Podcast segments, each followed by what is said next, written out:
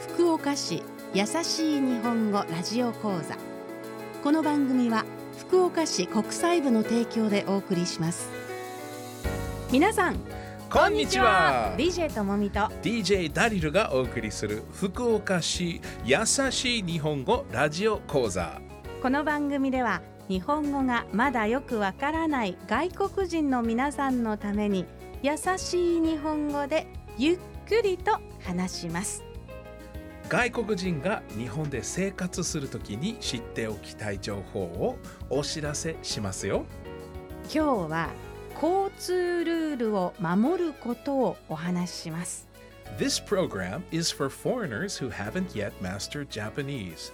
We'll stick to Yasashi Nihongo or kind and easy Japanese while speaking slowly so you can understand. And we'll be sure to include lots of helpful information for you to get by.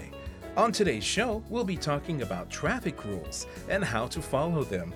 In Japanese, traffic rules are called kotsu ruru. Okay, let's begin.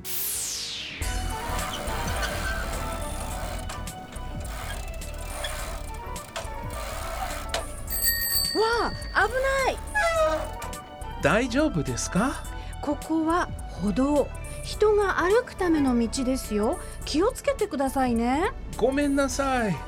自転車はどこを通ったらいいですか？車道の左側を通ってください。車道とは車が通る道ですよ。でも車が通る道は怖いな。その時はどうしたらいいですか？歩道を歩いている人とぶつからないように車道に近いところをゆっくり進んでくださいね。はい気をつけます。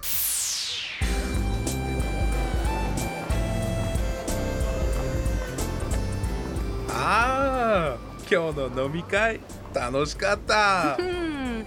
ダリルはこの後どうやって帰るの？ん？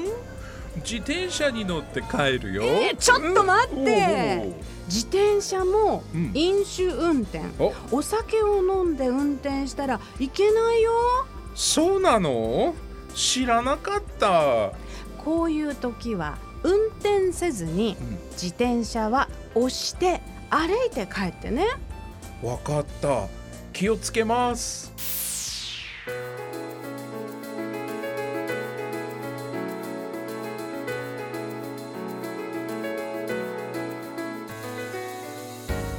外国人が福岡市で生活するときに知っておきたい情報をお知らせする福岡市優しい日本語ラジオ講座。